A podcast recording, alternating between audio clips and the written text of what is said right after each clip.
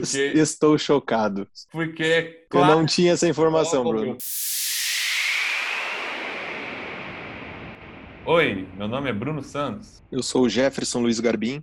E este é o Clube do Livre. Essa é uma série de episódios sobre o livro Humanidade, uma história otimista do homem, do jornalista e historiador Rutger Bregman. A proposta do livro é repensar nosso modo de olhar para o ser humano. E aqui nós vamos destacar alguns pontos do livro, propor algumas reflexões. Cada episódio está dividido por partes e este é o episódio denominado Senhor das Moscas, que é referente ao capítulo Senhor das Moscas da vida real. Então, Jefferson, acho que é bom a gente começar falando um pouco sobre a história que o Rutger começa contando no episódio, né, que é justamente o livro O Senhor das Moscas, do William Golding. A proposta do livro é bem simples. Um avião, ela, ele sofre um acidente, né? Tem algumas crianças a bordo desse avião e basicamente elas caem próximo a uma ilha, uma ilha aparentemente paradisíaca, que tem uma, uma tem água doce, tem alimento e etc. E essas crianças têm que sobreviver ali depois desse desastre no avião. Só que, e aqui começam os problemas, nem tudo são flores, apesar da paisagem paradisíaca. Porque essas crianças começam a se dividir em grupos. A gente descobre durante o livro ou assistindo o filme que algumas dessas crianças já se conheciam diante daquele momento e outras não. E isso acaba dividindo elas em clãs. E o que era para ser uma experiência democrática, onde cada um tinha um papel, se torna uma luta de todos contra todos, levantando o pior da natureza humana. Chegou a ler o Senhor das Moscas, o o Senhor das Moscas original? Não, eu não, eu não, eu não li o livro e também não cheguei a ver o filme. Você viu? Porque muita gente fala que esse, esse livro marcou bastante, e na verdade eu, eu conheci a história sem saber que conhecia, né? Porque eu fui um grande fã de Lost, na época que Lost era uma febre, e eu fui descobrir agora que, na verdade, Lost foi bastante inspirado no Senhor das Moscas. Eles, inclusive, fazem referências ao Senhor das Moscas nas, na, em alguns episódios que eu nunca tinha reparado por não... Também tem um episódio dos Simpsons, esse é bem nítido, assim, que é basicamente um episódio em cima do Senhor das Moscas, né? Ah, mas esse é bem, Bem alegórico, cara assim. do, dos Simpsons.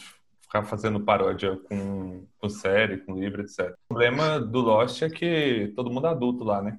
Ah, não, sim, são coisas, são propostas completamente diferentes, né? Eu assisti o filme do Senhor das Moscas, que é de- o filme de 1993. Acredito que o filme retrate basicamente o que traz o livro, né? Não distorce o livro, mas teria que ler, né? Para ter certeza, teria que ler o livro. Não deu tempo, infelizmente, de ler o livro, mas teríamos que ler o livro. Gostaria de falar um pouco do filme, que eu achei bastante interessante o, o que traz no filme, a questão assim da competitividade entre eles em relação à liderança que eu acho que no filme foi o que causou o primeiro atrito e de fato eles começam a apresentar um comportamento mais selvagem a partir dali, que é um comportamento que eu que eu particularmente via na minha escola quando eu era criança, assim, eu não acho que destoe muito da realidade. Acho que dependendo da idade das crianças, né, elas tendem a ter um comportamento assim meio meio bobo. No, no filme elas eh, até tentam ter uma programação ali para sobreviver na ilha, mas elas não conseguem manter aquela programação. Estão mais preocupadas em se divertir, em brincar, em, em fazer outras coisas assim do que manter coisas básicas, né? E por isso os problemas começam a acontecer, principalmente no que se refere, por exemplo, isso o- Bregman traz no livro ali, né? Falando que eles esquecem de manter a fogueira acesa, por exemplo. É um, um dos primeiros pontos no filme que começa a dar, gerar problemas para eles na ilha, né? Uhum. Então, beleza. Assim, para quem tá escutando a gente e lê o livro, sabe que o Bregman ele dá uma resumida no livro, né? Então, não tecnicamente não preciso ler o livro para entender o que, que o Bregman quer tratar aqui. Mas é claro que ó, é interessante e pelo que eu observei de entrevistas e etc, aparentemente é uma literatura bem ensino médio, ensino fundamental na parte norte do globo, né? E eu não sei se, eu já- se alguém já tinha me indicado esse livro. Eu, eu não conhecia esse livro antes do Bregman citar ele. É curioso porque, da perspectiva do Bregman, no começo do livro, parece que é um livro ruim. Eu conheci o livro, na verdade, através da leitura de Hum- Humanidade, nesse capítulo, né, do Senhor das Moscas. E através dessa leitura do Bregman, dá a sensação de que é um livro assim que destoa bastante da realidade, que, que apresentaria uma noção assim muito fictícia, né, do que aconteceria se garotos ficassem perdidos sozinhos numa ilha. Assim. Mas o, interessante é que eu descobri que o, o William Golding chegou a ganhar um prêmio Nobel por causa desse livro. Beleza. Contextualizando então um pouco o William Golding, eu quero antes disso problematizar que esse capítulo ele já começa de uma forma complicada. Por quê? Eu acho que precisa citar isso bem no começo, porque olha só, o Bregman começa falando. Quando comecei a escrever este livro, sabia que havia uma história a ser abordada. A história transcorre numa pequena ilha deserta em algum lugar do Pacífico. Um avião acabou de cair, na página 38 do livro. O leitor, que não conhece aquela história, principalmente, né, ele é induzido a achar que aquilo é uma história real. Ou talvez seja o Bregman testando a nossa capacidade de distinguir histórias reais de histórias fictícias. Eu, até ele me falar que no final daquela parte que aquilo era uma mentira, eu estava acreditando que era uma história real. Não sei, esse, esse, é o tipo de coisa que me irrita um pouco, essas pegadinhas no, em meio de capítulo. Mas... Ele começa o capítulo falando como se fosse uma história. Né? É, né? Eu também tive ah, essa sensação, não, né? Uma ilha tinha uns meninos se matando ali. E eu, nossa, tá bom. Depois que ele vai dizer que aquilo ali é uma, uma ficção, né? Que, que, na verdade ele, ele fala que isso aí moldou a percepção de muitas gerações, que foi um livro que, que foi muito influente, né? Sobre a percepção da, vamos dizer assim, da natureza humana, do ser humano lá em essência, né? Do comportamento humano quando fora de um contexto de civilização. E principalmente se tratando de crianças. O interessante é que o William Golding tentou publicar esse livro e ele foi recusado por umas 20 vezes antes de ser aceito por uma editora. Eu acho, eu acho legal destacar isso também, porque o Bregman traz o ponto desse capítulo, então contextualizando um pouco melhor, porque na história do Golding, aparentemente, nós temos uma natureza ruim quando o véu, o verniz, o véu do verniz, né? Acho que a gente pode falar assim, ele é desfeito, né? Então, é fora da sociedade, tem o verniz. Na, na sociedade tem um verniz, quando a gente vai para a ilha, um local fora da sociedade, esse verniz é desfeito. E aí, isso incomoda o Bregman, né? Então é por isso que ele conta essa história para começo, né? E aí ele vai contextualizar e a gente vai chegar lá. Mas é interessante notar que para o Golding conseguir publicar essa história, ele também teve muita dificuldade. É claro que essa história depois ganhou o Nobel, como o Jefferson já citou aqui, né? Mas ele não foi uma história fácil de publicar. Aí ele conseguiu se publicar só em 1954. Em que, que se baseava? Se baseava pós Segunda Guerra Mundial e início da Guerra Fria. O Golding queria explorar o que, é, o que muitos chamam de natureza humana, contextualizando o que ele estava vendo naquele cotidiano, no que ele viu na Segunda Guerra, Inclusive, o Golding ele foi militar durante a Segunda Guerra Mundial. Então, acho que a gente já consegue entender um pouco melhor a partir daí. Eu li alguns relatos que falam que ele teria se desiludido bastante com a natureza humana após a guerra, né? É bom trazer esse contexto da guerra, até porque o Bregman cita isso no livro, né? Ele fala ali, deixa paira no ar aquela dúvida que será que existe um nazista dentro de cada um de nós? Olha, no Brasil, acho que a gente pode falar que existe um integralista dentro de cada um de nós, que é o nosso nazista tupiniquim. É, o Bregman ele fala o seguinte, que ele se, ele se impactou bastante pelo livro. Muita gente que ou assiste o filme ou lê o livro também diz que é um, um golpe duro, assim, porque o livro vem retratar o final do livro é bastante trágico, né? Chega as crianças, algumas delas morre, algumas delas morreram, assim, eles meio que se mataram, né? pelo menos no filme. É spoiler, spoiler. alerta de spoiler. No filme, pelo menos eles eles se matam eles se matam mesmo, assim. É bem chocante. E termina o filme e eles estão nesse estado deplorável, né? Eles perderam completamente aquela, perderam o comportamento civilizado, civilizado e se entregaram ali para aquela situação onde eles viraram tipo uma tribo, uma coisa bem, bem selvagem. É, é, vamos dizer assim, uma coisa violenta. E o Bregman me chama muita atenção que ele fala que nem por um segundo pensou de duvidar da visão do Golden sobre a natureza humana. Então que ele levou aquilo como verdade para a vida dele. E ele vai trazer no livro que quando ele foi rever essa história, foi repensar nela, ele pensou, pô, será que é bem assim mesmo? Né? Será que é assim que, que crianças se comportariam na vida real? E aí que ele vai ir atrás de algum exemplo para poder estudar um caso da vida real. Mas me chama muita atenção isso, que ele disse que ele não duvidou do Golden.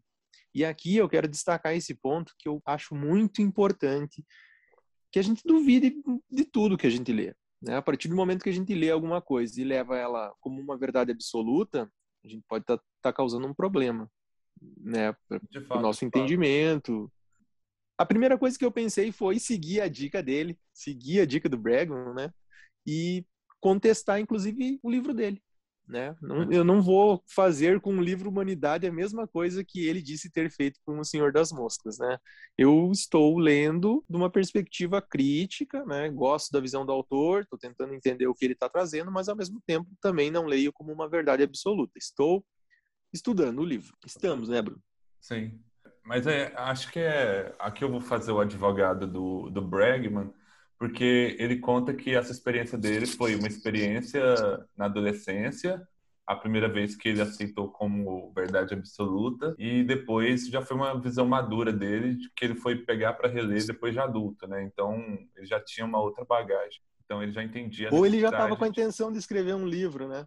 Ou ele já tinha a intenção de escrever um livro. Aí já eu já não separando os exemplos que ele... É, temos que pensar nisso também, né? Porque ele fala ali no começo, né? Havia uma história a ser contada. Ele começa meio que o livro, esse o livro Humanidade, ele vai começar a partir desse exemplo que ele traz, que é um exemplo que ele foi atrás, né? Sim, sim. Ele disse que ele dedicou mais de um ano da vida dele indo atrás dessa história. Uhum. Mas antes de falar dessa história, eu acho que é a história que você quer falar é da Ilha de Tonga, né? Isso. Tá, mas antes da gente pular para a parte da Ilha de Tonga, eu acho que vale a pena citar uma passagem que o Bregman começa a criticar o Senhor das Moscas. E como que ele faz isso? Atacando o autor do, da Ilha das Moscas, do Senhor, da, do Senhor das Moscas, que é o William Gold. Tem um trecho na página 40 que ele fala: Ao pesquisar a vida do autor, eu fiquei sabendo quanto ele foi infeliz. Alcoólatra, ponto. Com tendência à depressão, ponto. Um homem que batia nos filhos, ponto. Sempre entendi os nazistas, entre aspas confessou Golding, porque tenho essa natureza, fecha aspas. E foi, entre aspas, em parte por causa desse triste autoconhecimento que ele escreveu O Senhor das Moças. Eu tenho uma, eu tenho uma coisa aqui que é uma delicinha de, de ler, porque essa descrição ele faz, né? Então já ele, ele, ele, ataca o Senhor das Moscas, atacando o autor do Senhor das Moscas, né? E aí essa história, o Golding fala sobre o Senhor das Moscas da Ilha Real, ela, ela ficou muito famosa porque a história que ele foi atrás da ilha da Ilha Ata, né? Ficou muito famosa e por causa do Rutger, Rutger Bregman. E depois que ele publicou esse livro, esse excerto do livro virou reportagem em diversos jornais, inclusive na, no famoso The Guardian. Nessa reportagem do The Guardian, o, o excerto é basicamente a transcrição do capítulo, contando o, o, começo, né, com o Senhor das Moscas, e depois contrapondo com a história da Ilha de Ata. Mas eu acho interessante que esse artigo do The Guardian foi retratado duas vezes.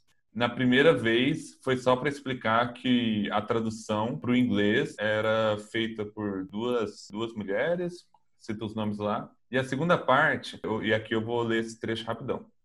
Este artigo foi alterado em 12 de maio de 2020 para remover uma referência a William Golding espancando seus filhos.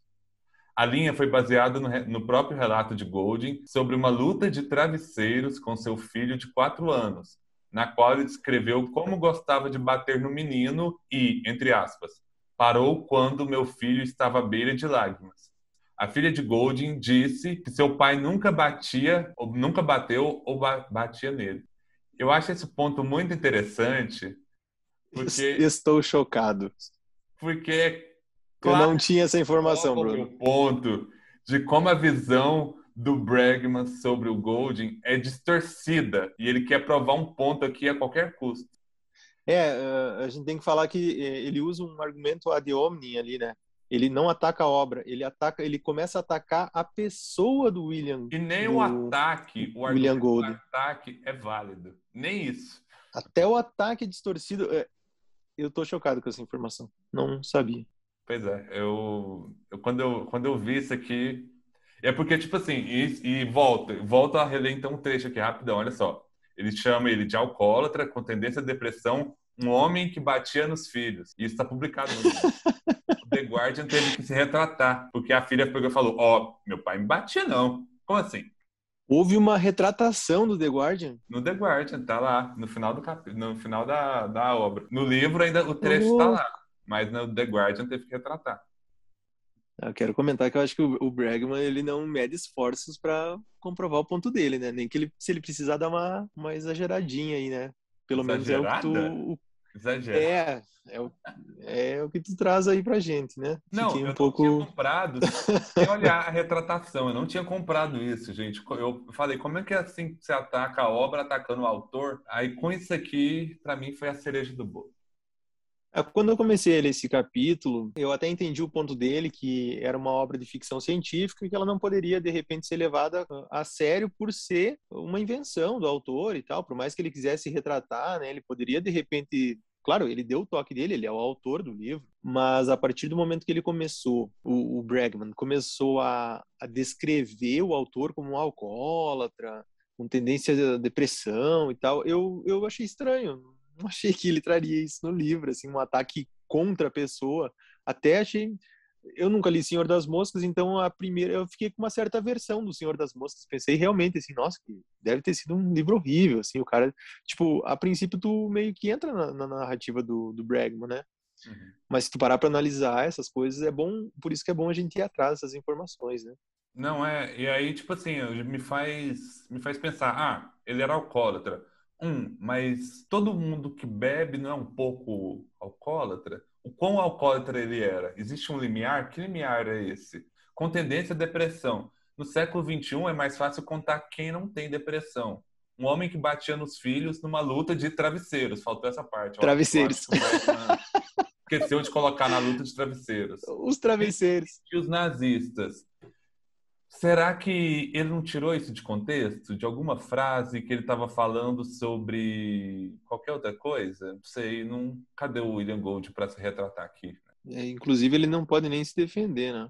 Mas dando sequência, Bruno, eu acho interessante que o Bregman foi pessoalmente atrás de uma história que pudesse reproduzir isso na vida real. Ele conta no livro Humanidade que ele ficou um tempo pesquisando e tentando ver se em algum momento isso tinha acontecido, porque ele até fala, né, não teria como isso ter acontecido em algum experimento, porque seria antiético, né? Botar as crianças lá na ilha e dizer, se virem aí, daqui a um mês a gente volta, né?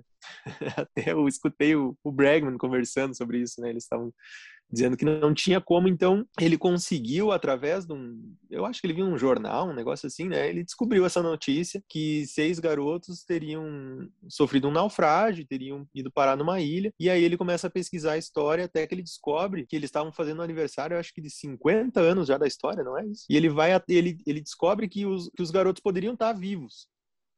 Sim. E aí ele começa a ir, ir atrás até que ele descobre onde eles estavam, né, onde estava o, o, capitão que, que resgatou os meninos da ilha, e ele vai pessoalmente atrás para entrevistar eles, né, ele, ele vai até a Austrália atrás dos caras. É, mas ele vai pessoalmente lá e é ele que, como tu, tu já falou, né, é ele que traz essa história à tona, e aí ele até regrava algumas partes. Esse encontro provavelmente foi, foi gravado, né? Vamos contextualizar então a história esses seis garotos, eles, eles estudavam juntos num internato católico na ilha de Tonga e eles estavam ali, pela narrativa do Bregman, eles estariam entediados, né? Então eles resolvem roubar um barco, que não era nem deles, né? Que o Bregman, inclusive, fala que eles pegaram emprestado o barco. Eles roubam um barco para tentar chegar nas ilhas Fiji, mas acontece que no meio da noite eles dormiram e deixaram o barco ficar à deriva, acordaram no meio de uma tempestade e quando eles viram a tempestade já tinha quebrado parte do barco e tal. Eles ficaram, se eu não me engano, oito dias à deriva, é isso? Oito dias à deriva, tomando água de chuva e comendo alguns peixes que eles conseguiam pegar. Isso, até que eles acabam chegando na ilha de Ata, se estabelecem lá. Ele descreve a ilha como uma ilha rochosa e tal. Uh, eu queria, aqui eu queria dizer o seguinte, cara, eu assisti imagens que eles gravaram na época, uhum. depois do resgate e tudo, né? Eu assisti, então eu pude ver o que o, o que o Bregman traz no livro, esse cenário que ele fala que a, que a ilha é uma ilha bem difícil. Bom, toda uma descrição do cenário, né? Uhum. Então, mas só para continuar a história, os garotos teriam ficado 15 meses na ilha de Ata e durante esses 15 meses eles conseguiram sobreviver pacificamente, né? Mantiveram uma série de, se mantiveram uma conduta, vamos dizer, quase civilizada, né? Eles conseguiram se organizar para captar água da chuva, conseguiram se organizar para conseguir comida, inclusive um deles conseguiu fazer uma fogueira da qual eles conseguem manter ela acesa durante todo esse tempo. Depois que eles fazem a fogueira, eles sempre mantêm turnos para manter a fogueira acesa. Então, o que, que acontece? Ele retrata no livro, Bregman, que essa é uma experiência da vida real exatamente oposta ao que acontece na ficção do Senhor das Moscas. Que eles não deixam a fogueira apagar, que eles não brigam por causa de comida, que eles não se tornam selvagens, né? que eles mantêm toda a conduta deles social, que eles se organizam para conseguir sobreviver e que isso mostraria como realmente garotos se comportariam na vida real. Né? Um exemplo que ele traz da vida real. Então, após 15 meses, eles foram resgatados porque chegou lá um barco e aí um dos garotos pulou na água e, e foi de encontro ao barco e esse barco era de um, de um senhor que estava pesca, pescando algum, não sei exatamente o que, que eram, lagostas, eu acho. E aí eles falam para ele que eles estão perdidos lá faz algum tempo, que eles deduzem que já fazem 15 meses. O cara fica meio com medo de que talvez a história não fosse verdade, até que ele liga para Tonga para ver se os garotos estavam mesmo desaparecidos e aí rola toda uma comoção porque os garotos tinham tinham foram dados como mortos, né? Os familiares chegaram a fazer até funerais para eles, tudo o capitão do barco sai como um herói, né? Que ele acaba conseguindo resgatar os meninos da ilha e leva eles para casa. Mas depois, por conta deles terem roubado o barco, eles acabam sendo presos. Eles, eles têm uma punição lá porque eles roubaram o barco. O dono do barco tinha ficado muito bravo. O, o capitão, esse, acho que o nome dele é Peter Warner, ele se aproveita dessa situação e paga a fiança dos meninos com a condição de que eles ajudem ele a gravar um documentário sobre essa história. Depois de todo esse, esse tempo de dificuldade que eles ficaram lá, eles acabaram retornando na ilha para fazer fazer essas gravações, né? Mas agora é com a produção e tudo mais. Depois que o Bregman visitou eles, o Peter Warner diz que foi muito difícil de gravar, que a equipe toda teve muita dificuldade de chegar na ilha, que disse que era bem difícil chegar na ilha e tal, que ela era muito pedregosa, tipo, tinha que escalar ela para chegar até num, tipo, num platô assim. Mas tu olhando no livro do Bregman, a ilha parece um lugar inóspito, parece um lugar super difícil de viver, parece que é quase impossível e que os garotos teriam assim superado todas as, as dificuldades. Então eu assisti esse documentário, eu assisti um trecho do documentário, as fitas estão meio foram meio perdidas, o Bregman conseguiu resgatar essas fitas inclusive, né? Uhum. E eu assisti 10 minutos de imagens do deles na, na ilha e eu tive uma visão um pouco diferente da visão que eu tive quando eu li no livro da descrição do, descri, descrição do Bregman. Para começar, esses rochedos, onde que eles falam desses rochedos, tinham muitos pássaros que faziam ninhos ali. Uhum. Então era muito fácil de pegar os, os passarinhos ali, porque eles estavam cuidando do ninho. Eles não tinham como fugir. Uhum. Então eles tiveram comida muito fácil. Uhum. Outra coisa, a captação da água da chuva pelo livro parece que foi tipo que eles tomavam gotas de água por dia. Não sei se tu ficou com essa sensação quando leu, mas parece assim que eles se doavam muito para que todo mundo sobrevivesse. E não foi bem assim. Eles choveu pouco na época, no período, mas eles sabiam captar água muito bem. Entendi que o quê? Eles, cara, em 1965, esses meninos eles já sabiam como se virar, mas no meio da floresta, né? Eles tinham conhecimento, eles moravam numa ilha, eles sabiam pescar, esses tanto que eles sabiam, um deles sabia. De 16 anos, né? exatamente, não são exatamente crianças como no, no conto do Golden né? Eles já estavam grandinhos, eles sabiam se virar. Então, eles estabeleceram algumas normas que eles conseguiram cumprir muito bem, mas eles tinham uma boa experiência para se manterem vivos na ilha. Eles chegaram a domesticar galinhas uh, lá na ilha. Eles tinham uma doutrina assim de um ritmo de exercícios que eles faziam para se manter fortes, né? Diz que quando eles foram resgatados, esperava que eles estivessem magros, abatidos, e bem pelo contrário, que eles estavam vigorosos, fortes, porque eles tinham a noção que eles tinham que se manter fortes para superar aquilo, né? Então, tu, não eram crianças, assim. É uma situação muito específica de seis garotos que já estudavam juntos, que já tinham convívio e que sabiam se virar numa ilha que eles passaram um período, né? Eu tô numa ilha paradisíaca, eu vou ficar fazendo exercício físico. Eu ia ficar tomando água de coco e olhando pro nada. É, o Bregman não descreve como uma ilha paradisíaca, né? Na descrição do livro, do livro Humanidade, a ilha parece muito inóspita, não, tá. assim, muito então, mais do que realmente é. Mas é uma ilha no meio do Pacífico, sabe? Você não tem ninguém te dando ordem. Eu vou estar tá fazendo flexão? Não vou estar tá fazendo flexão. Cara, o meu problema, principal problema com essa história não é a história em si. Fico muito feliz pelos meninos, etc. E que bom que eles conseguiram sobreviver e que bom que eles foram resgatados. E que bom que a gente tem essa história para contar. Meu, meu, eu tenho dois problemas. Primeiro, é o título do, desse capítulo. É essa apropriação que o Bregman faz do nome Senhor das Moscas.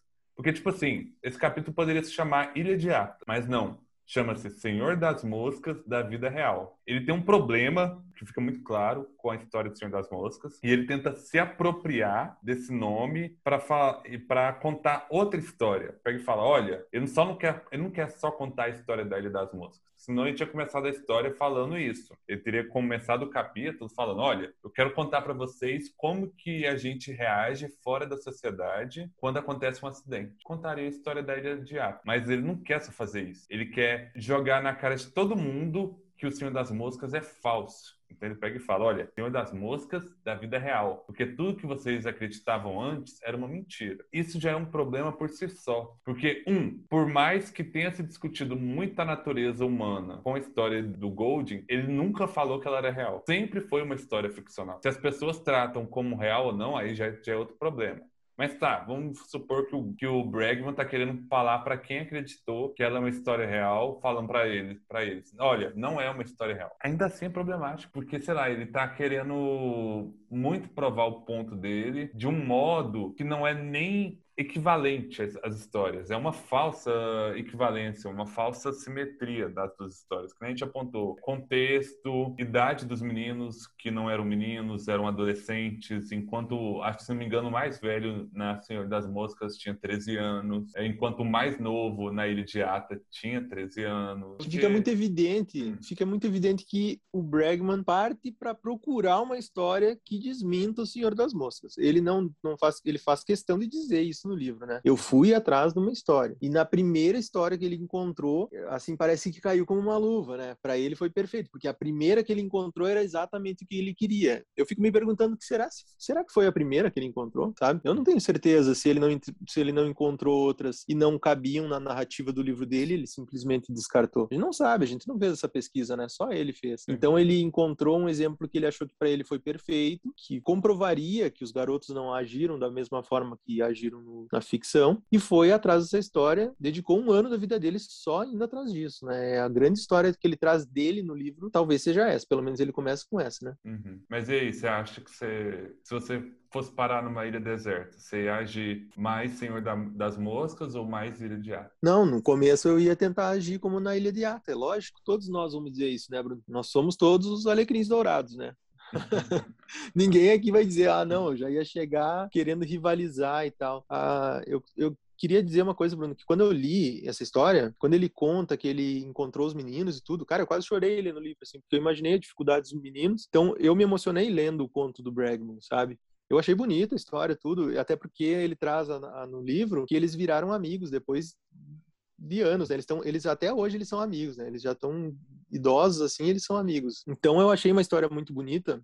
Eu acho que, por exemplo, que o Bregman quer trazer de explorar a natureza do ser humano com o exemplo da ilha para dizer, olha, eles não agiram assim, é muito pontual. É só um exemplo. Não, eu concordo. Foi, eles se superaram de uma maneira bonita, se superaram de uma maneira bonita. Mas tem muitos pontos que nem eu já, já destaquei aqui, né? Tem muitos pontos que estavam a, fa a favor deles, né? Eu fiquei pensando se, se fosse um grupo maior de pessoas, né? Que nem, por exemplo, Lost. Lost é um seriado que é em cima disso, né? Um grupo maior de pessoas, eles caem, é spoiler de Lost aqui, eles caem em duas partes do avião, por exemplo. Quando os grupos se encontram, eles não sabiam que, que era um grupo do mesmo avião, eles rivalizam, e essa rivalidade depois acaba, acaba dando sequência, né, no, no seriado, mesmo que depois eles se juntem, acaba ficando aquela coisa de ah, nós éramos o pessoal do fundo, os outros eram o pessoal da frente, sabe? Então tem uma série de, de eventos que poderiam ter acontecido que podem mudar tudo. E se fossem pessoas desconhecidas? Então, beleza, a gente no próximo episódio, então, a gente vai começar a falar sobre a parte 1 do livro, onde o Bregman tira o ser humano da, do contexto de civilização para tentar entender aonde que a gente deu errado e a gente se vê no, no próximo episódio. Até a próxima.